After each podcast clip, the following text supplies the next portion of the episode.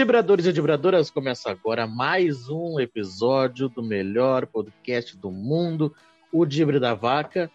E quem não concorda, vocês já sabem, né? Não preciso repetir.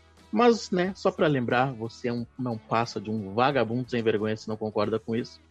Comigo, neste momento, Rodrigo Cordeiro. Fala, Deni, beleza? Beleza. Fernando Eifler aqui também. Fala, gurizada, como estão? Todos bem, né? Lógico. Olha aí. Mas antes de começar esse, esse episódio, lembro para vocês, nossos amigos, compartilharem o nosso conteúdo, se inscrevam no canal, muito importante para nós. E quem quiser também nos ajudar com o Betsul, faça o seu cadastro, né, pelo link que está aqui embaixo, né, na descrição. Preencham os dados solicitados. 20 pilinhas, né? Depositem 20 pilinhas. Tá, tá ótimo. É, espere a compensação e em seguida vocês já vão poder fazer algumas apostas lá. Ganhei um dinheirinho com o Atlético Paranaense, por exemplo, né? Que apostei lá, né? Evidentemente. Mas vamos falar de. Bom, não vamos falar do Juventude, né? Porque o Juventude... eu não assisti o jogo do Juventude, estava no jogo do Grêmio. Mas o Juventude perdeu por 2 a 0 para o Atlético Mineiro, então. Isso... E é isso que importa, azar. É isso que, é isso que importa. O Grêmio venceu a Chapecoense, como a gente esperava, né? Não com um grande futebol, mas venceu. E o Colorado perdeu para o Flamengo. Um jogo louco, posso dizer isso. Mas vamos começar com o Fernando. Grêmio 3, Chapecoense 1. Destaque para Lucas Silva e ele, grande Thiago Santos, que nunca foi criticado nesse episódio. Que fique claro. Não, nunca foi criticado. Já. Nesse episódio. Já, já, já saúdo os espectadores que estão nos acompanhando aqui neste vídeo. Thiago Santos jamais foi criticado neste episódio e que está neste canal. Falei pro Dani ontem, se achar um momento em que eu critiquei Thiago Santos, azar, não me mostra que eu não quero saber. Mas, não deu 10 enfim. segundos, eu encontrei. é só voltar umas 5 conversas né, no, no WhatsApp, eu tô ligado. Mas, cara, o que falaram ontem do Thiago Santos, né? Não foi tão maravilhoso? Pelo amor de Deus, né? Nunca vai ser. Nunca vai ser. Tá, mas agora falando sério. Cara, o Grêmio não fez mais com obrigação. Tinha que vencer a Chape. Se, se ainda tem aquela, aquele 1% de esperança de não ser rebaixado, passava, lógico, impreterivelmente por bater a Chapecoense, não tinha escolha. Mas Sei. a atuação, principalmente no primeiro tempo, foi muito fraca. O Grêmio escapou, tal qual já havia sido na Arena, né? O Grêmio tomou um gol da chave com um ou dois minutos. Quase tomamos um gol com um ou dois minutos. A zaga, sei lá, deu, deu tilt, deu pane. O, cara, o atacante da chave ficou na frente do Gabriel Grande, ex-Chapecó. E quase fez o gol, né? Enfim, o Grêmio quase tomou. Aí depois o Grêmio, mais uma vez, outro vacilo. A Chape chegou, o Grêmio quase tomou de novo. E aí lá pelos 15, digamos assim, do primeiro tempo, o Grêmio começou a se assentar um pouco melhor em campo, começou a conter um pouco mais o ímpeto da Chapecoense, começou a atacar mais, começou a oferecer mais. Eu vou dizer um pouco mais de perigo, né? Porque o Grêmio levou tempo para realmente oferecer algum perigo para a Chapecoense. O Grêmio Sim. ocupava o campo de ataque, intermediária, mas é aquele Grêmio que a gente comenta. Aí sim, esse, esse Grêmio é velho. É o Grêmio lá do Renato, de muito tempo que tem gravíssimas né, uh, deficiências, sérias dificuldades contra times fechados. A Chape, quando o Grêmio ia para cima, fazia uma bela de uma retranca, fechava com todo mundo atrás da linha da bola e o Grêmio não conseguia fazer nada, não conseguia chegar nem perto da área da Chapecoense, aí começava a bola cruzada e a cada, a cada três bolas cruzadas, duas cruzavam a área, porque não pegava em ninguém, nem a zaga tirava, simplesmente passava. E aí aquele jogo que o gremista começa a pensar, porra, mais um jogo desgraçado, mais um jogo ruim, né? Aí já começa a bater aquela, nossa, que time ruim, que time bosta. Mas o time começou, né? Ah, tu fica rindo, né, o safado. você... Eu sei que tu pensou isso. Eu sei que tu pensou isso. Tu inteiro mundo deve ter pensado isso. Verdade. O único, o único que não deve ter pensado isso foi aquele teu amigo safado lá que fica sempre zoando o Grêmio. Aquele não pensou não. isso. Não, aquele não. Cara, e aí o Grêmio acertou. Olha só, né? Quem eu nunca vi neste canal ninguém criticar os chutes de longa distância de Lucas Silva. Nunca vi. Não. Chute de fora da área. Golaço, golaço. A bola desviou, o goleiro falhou? Não, claro que não. Golaço. Go- Goleiro Lucas mal Silva. posicionado? Não. Capaz, capaz. Mãozinha de alface? Capaz. Mas é gol. 1x0. Bucha do Lucas Silva. De fora da área. Achei que ele não faria nenhum de fora da área. Talvez tenha achado, mas fez. É o que importa. E aí o Grêmio começou a melhorar em campo. A Chape começou a ir mais pra cima. Começou a dar ah, mais espaços pro Grêmio, né? O Grêmio começou a explorar um pouco melhor, mas no primeiro tempo não conseguiu. Aí vamos para o segundo tempo. Segundo tempo, segundo tempo, o Grêmio começou muito bem, muito melhor que o primeiro tempo. A Chapecoense, mesmo sem nada perdendo o campeonato, já estando rebaixada, foi para cima, ligou o, ligou o modo louco, né? Foi a, a louca para frente. E o Grêmio se aproveitou, conseguiu fazer o, o segundo gol com aquele que esse canal jamais criticou, inclusive. É, eu ia dizer que pediu a titularidade, mas daí já se forçar um pouco a barra. Um Thiago belo gol, aliás. Santos- Thiago Santos, um belo gol, entrou a dribles na área, num, uma, ta- uma tabela. Opa! Olha numa aí, tabela. Tá Viu? Pra caindo. confirmar, pra confirmar que a gente nunca criticou o Thiago Santos. É, nunca. Vai lá, continua, continua. E aí, numa tabelinha muito boa, ele entrou a dribles na área, fez o segundo gol do Grêmio. Quem E sabe aí, faz como gremista. Hum? Quem sabe faz ao vivo. É, que tá ao vivo. E aí, como gremista não pode ter direito, né? Muito tempo de paz, né? Jogo tranquilo, ganho. Aí vem o nosso querido amigo Bruno Cortez e marca um gol contra. Um gol bem É, foi sem sinal. querer, né? Foi sem querer. Foi sem querer, né? Mas é. Foi sem querer, mas é aquela, né? Logo quem, né? Não Mas fazia uma má partida, não fazia uma má partida. Sim, sim, Só não. eu tô- pra- eu tô mais, eu tô mais pra- aí pela, eu tô mais aí pela zoeira clássica, porque o Cortez vem jogando muito bem, inclusive, desde que ele voltou. Desde que ele voltou a ser titular, não dá pra dizer, acho que uma partida que ele, nossa, foi tá, dá sim contra o América, mas tirando o jogo do América, as outras partidas ele tava jogando bem, tava tipo, sendo um jogador bem útil, não tinha nada a criticar, e, e ontem também não, no jogo da ah, contra a Chape. Uhum. Ele acabou fazendo um gol contra, mas ok, mas daí já começa aquela, meu Deus.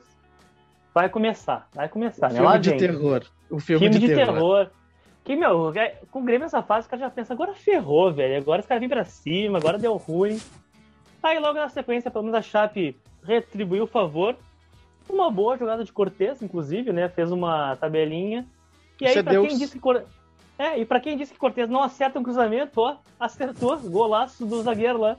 Ah.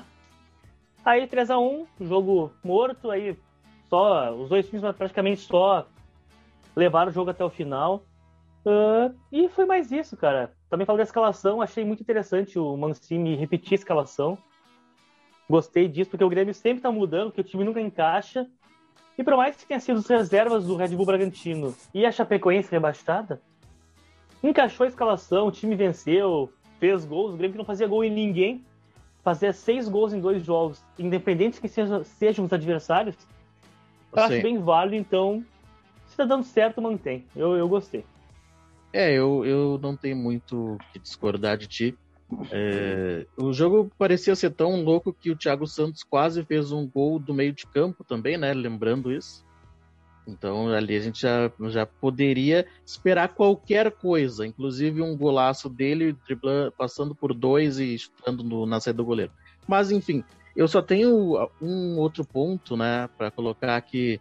É, Campaz, né, jogou razoavelmente bem, mas ele se apresenta, né? Principalmente ali do lado do, do Ferreirinha, que é bom jogador, mas às vezes ele segura um pouco a bola, se ele dá o tapa de primeira e parte, né? Ele vai conseguir chegar eh, à frente, até poder fazer gols.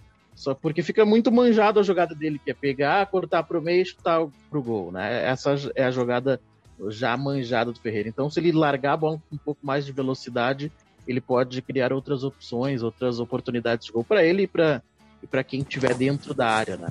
Eu só não gostei muito que o, o- o Diego Souza saiu muito da área, mas isso também porque ah, a zaga da Chape estava bem postada, né? Bem posicionada, então não deu muito espaço para ele. Mas do contrário, o Grêmio comparado a ele mesmo, fez uma boa partida, venceu o jogo que é o mais importante, depois deu uma secadinha, né, evidentemente, e a vida do gremista é essa, é, é, é vencer e secar, não adianta. Você ainda resta a esperança de não cair. Mas é isso de, de, de Grêmio Chapecoense, né, Fernando? Tem mais alguma coisa? Tá o áudio. Que, Fernando? É isso aí mesmo, cara. Tipo, é, é, isso aí. Era o jogo que tinha que vencer, não tinha escolha para isso. E, cara, vencemos e agora é seguir secando e torcendo por, por mais algumas vitórias do Grêmio, né? É, é, é exatamente. Exato. É, a rodada, a rodada favoreceu, né, gurizada? Tá, tem ainda o jogo do, do Bahia e tudo mais, mas. Ô, meu, eu, para mim, o time a ser secado é o goianiense. E é, é ele que tá, que tá dando muito mais mole. Então, para o Grêmio é, é, também é seguir também fazendo, buscando seus resultados e, e, e, secando o Goianiense ali, o Juventude, que tem umas, uns joguinhos mais encrespados. O Bahia tem um joguinho meio ruim, mas o Bahia parece, se eu não me engano, dos, dos seis jogos que restam, quatro ele joga em casa. Então, de uma certa forma, tem um pouquinho mais de força. Mas o sim, principal sim. é o Grêmio fazer o dever de casa, e acho que, que tá conseguindo fazer de uma certa forma. É, exatamente. É, é, tem que, o Grêmio tem que fazer a parte dele e depois se preocupar com os outros. Mas o Grêmio tem duas partidas muito importantes, né? Que é contra justamente contra o Bahia lá e contra o São Paulo na Arena. Aí é que eu acho que decide ali que se o Grêmio tiver ainda brigando, né, por, por pontinhos ali, uma diferença mínima, eu acho que esses dois jogos são o que, que vão pesar na, na, na balança do Grêmio, né? E, e, tem uma outra coisa também, o Grêmio pega o Corinthians, né? Dizem muito que ah, o Corinthians quer rebaixar o Grêmio, porque lá, sei lá, não lembro qual foi. 2007. 2007. Que o, o Grêmio ajudou a rebaixar o Corinthians, coisa e tal. Mas, se caso o São Paulo vacilar, eu não, não, não duvido do Corinthians entregar se o São Paulo tiver nessa briga para cair. Então, né, é mais uma condição que pode chegar lá na frente. Mas, cara, enfim, não vamos... contem com o Corinthians. Corinthians é tudo puto, cara. Tudo pau no cu. Eles não vão entregar para nós. São tudo filho da Olhei. puta. Cara, o Corinthians ele odeia muito o Inter, né? Mas se for para ferrar o São Paulo, ele joga contra o Grêmio. Então, não sei. Cara, cara. eu acho, acho que. Ô, meu, não conta com o Corinthians. Não conta. O Corinthians vai se fechar e vai segurar e vai ser aquele joguinho merda, tá ligado? A menos que, é. claro, que o Grêmio uhum. faça a magia acontecer. Mas, ô meu, não conta. Para mim, o Corinthians é um time sempre que vai jogar por ele, entendeu? É tipo o Flamengo, assim, Sim. não vai aliviar para nós, tá ligado? Eles querem que os gaúchos se fodam e a gente quer que eles se fodam. Essa é a real. Essa é a real. Gostei do Rodrigo Cordeiro. Mas Beijo pros amigos corintianos. Alguém aqui tem amigo corintiano? Cara, eu tenho. Tem um brotherzão meu que é corintiano. Eu falei pra ele, ah, é? meu, não pode. Não pode. É, é, ele, é, ele é, é daqui? Ele é daqui, meu. É, é, ele tinha que tomar um, ah, uma camaçada de pau. Cara, eu acho que a gente poderia convidar ele para um churrasco de mentira e cagar-lhe a pau no relho. Dá-lhe dá uma pauleira nele de espeto. É. É, uma coisa simples, coisa leve. Só para deixar de ser trouxa. Acho que assim. Acho que né, podemos combinar isso aí no, no WhatsApp depois. Mas seguindo, Rodrigo Cordeiro o que tu viu de Inter e Flamengo? Um bom jogo, aliás. Gostei muito do primeiro tempo. O segundo foi mais arrastado, muita troca, aquela coisa toda. Mas agora é o teu momento de brilhar, meu padrinho. Vou eu, vou eu brilhar, já que o Colorado não brilha, né, tia? Tá louco. Cara, é, cara, eu, eu, eu, esperava um jogo bem, bem dinâmico, tá? Sendo bem sincero com vocês. Uh, acho que, o, que o, o, Inter levou a campo que tinha de melhor, o, o próprio Flamengo também, pensando né, na, na final da Libertadores, que, Sim. que querendo ou não já tá no, no, no encalço dos jogos, e os caras vão poupar para não desgastar, para não, não lesionar.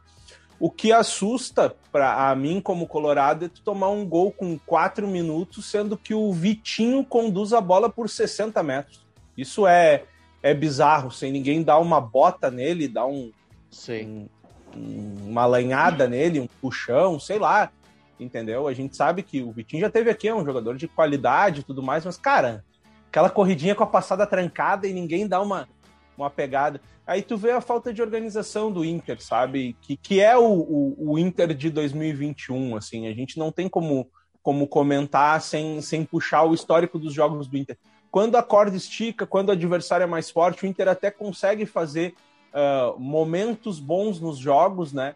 Mas ele sofre. E, e, e, contra o Flamengo, que é um time que marca pressão lá em cima, troca de passes muito rápidas, tem jogadores, principalmente ali do, dos volantes para frente, ali são jogadores de a nível de seleções, né? De suas seleções. Cara, o Inter Sim. sofreu demais, com 10 minutos estava tomando 2 a 0 e aí foi acordar para o jogo.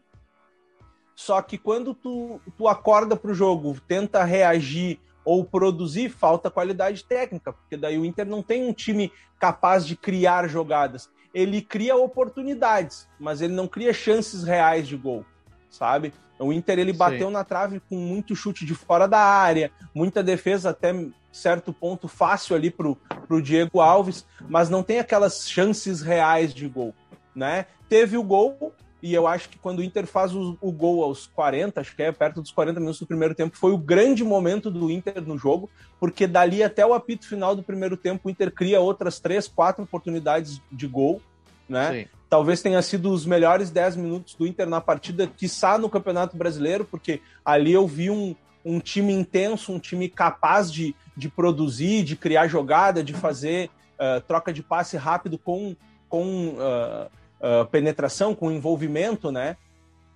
Mas é aquilo. Depois o Inter busca, diminui o score, né? Faz o seu primeiro gol ali com o Tyson, cria mais algumas oportunidades, peca na finalização, uma hora cai no pé direito do Patrick, uma hora cai na cabeça do Edenilson, sabe? Então aí, aí tu vê que, que falta um pouquinho mais de repertório para o Colorado.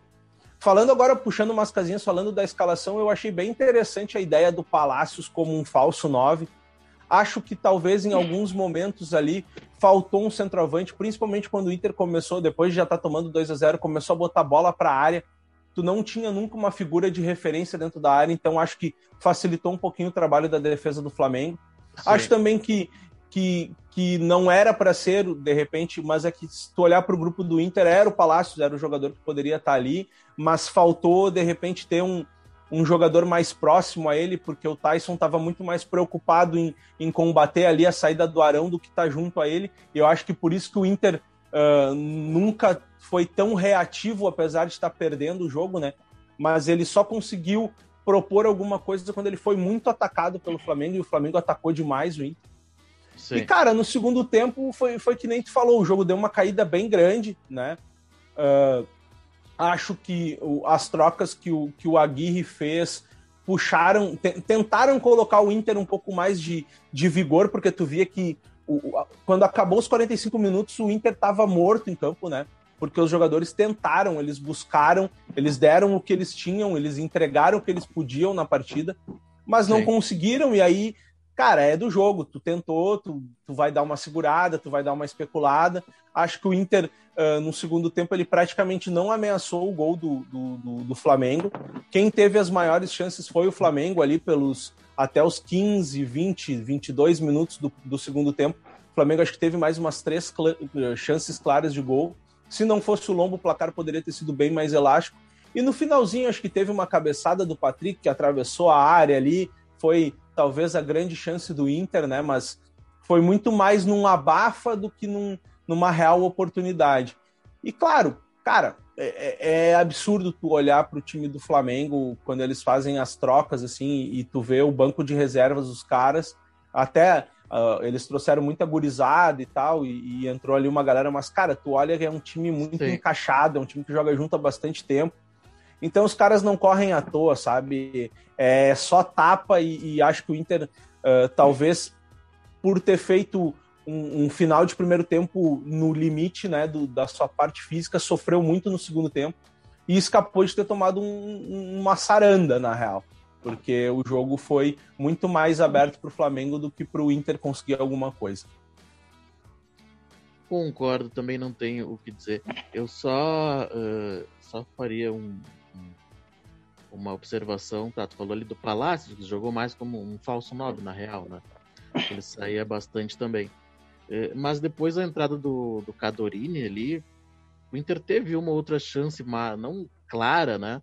Mas mostra que ele tem, que é um jogador de, de futuro, né? Que ele tem é, noção da área ali, noção de espaço, sabe? Briga com, com, certeza. com zagueiros, né? Então, daqui a pouco, claro, a gente projeta aí que o Yuri Alberto seja vendido, né? E, e o Inter vai ter que buscar um, um centroavante para titularidade, mas acho que o Cadorini pode ser um bom nome pro, pro próximo ano no Inter aí, numa Libertadores, ou não, enfim.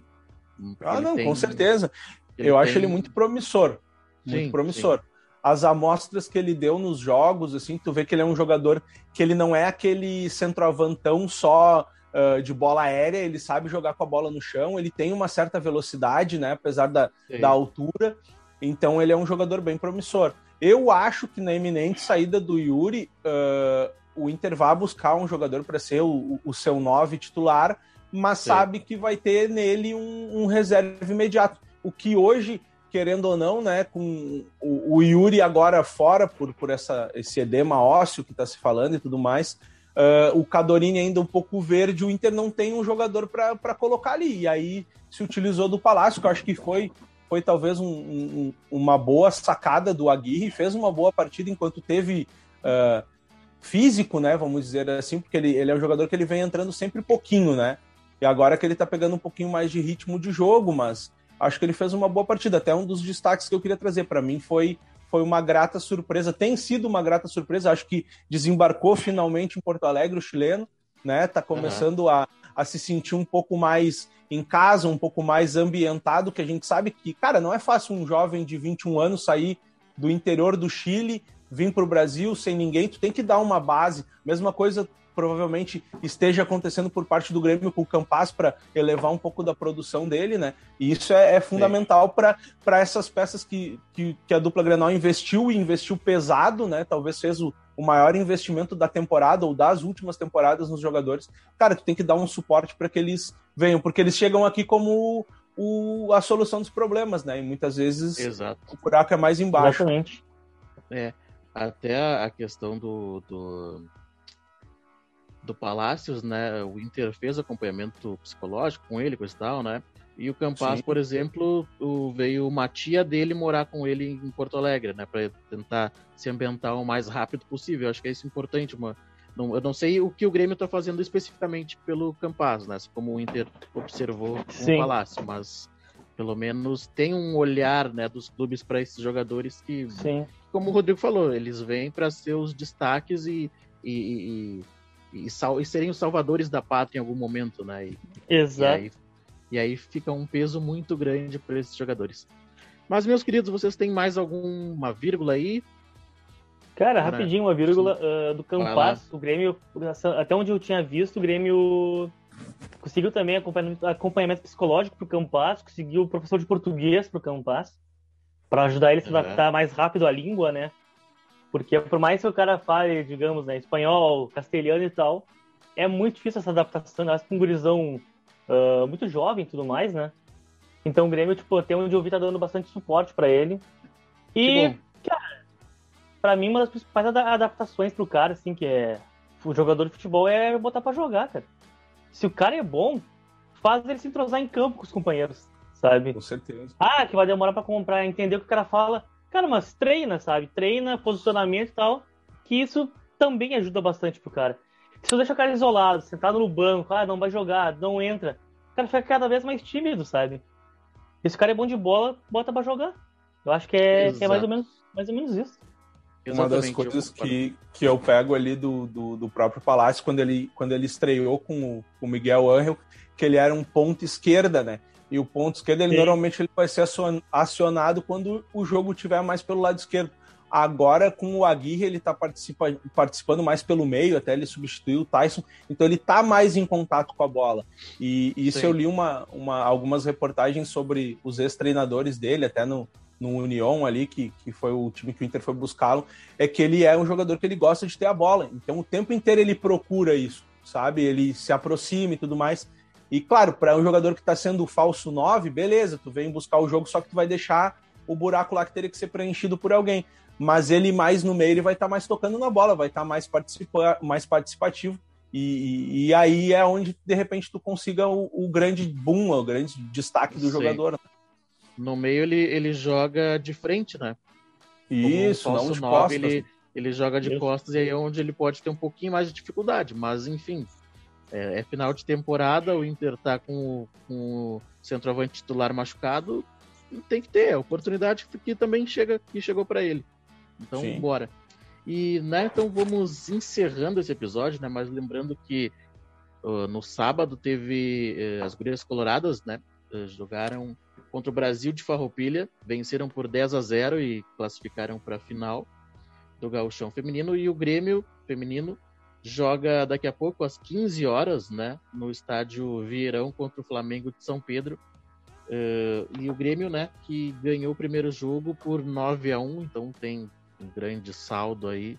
E provavelmente Pode tomar né, sete. claro- É, Pode não, tomar melhor- sete de boinha. é, não, melhor não.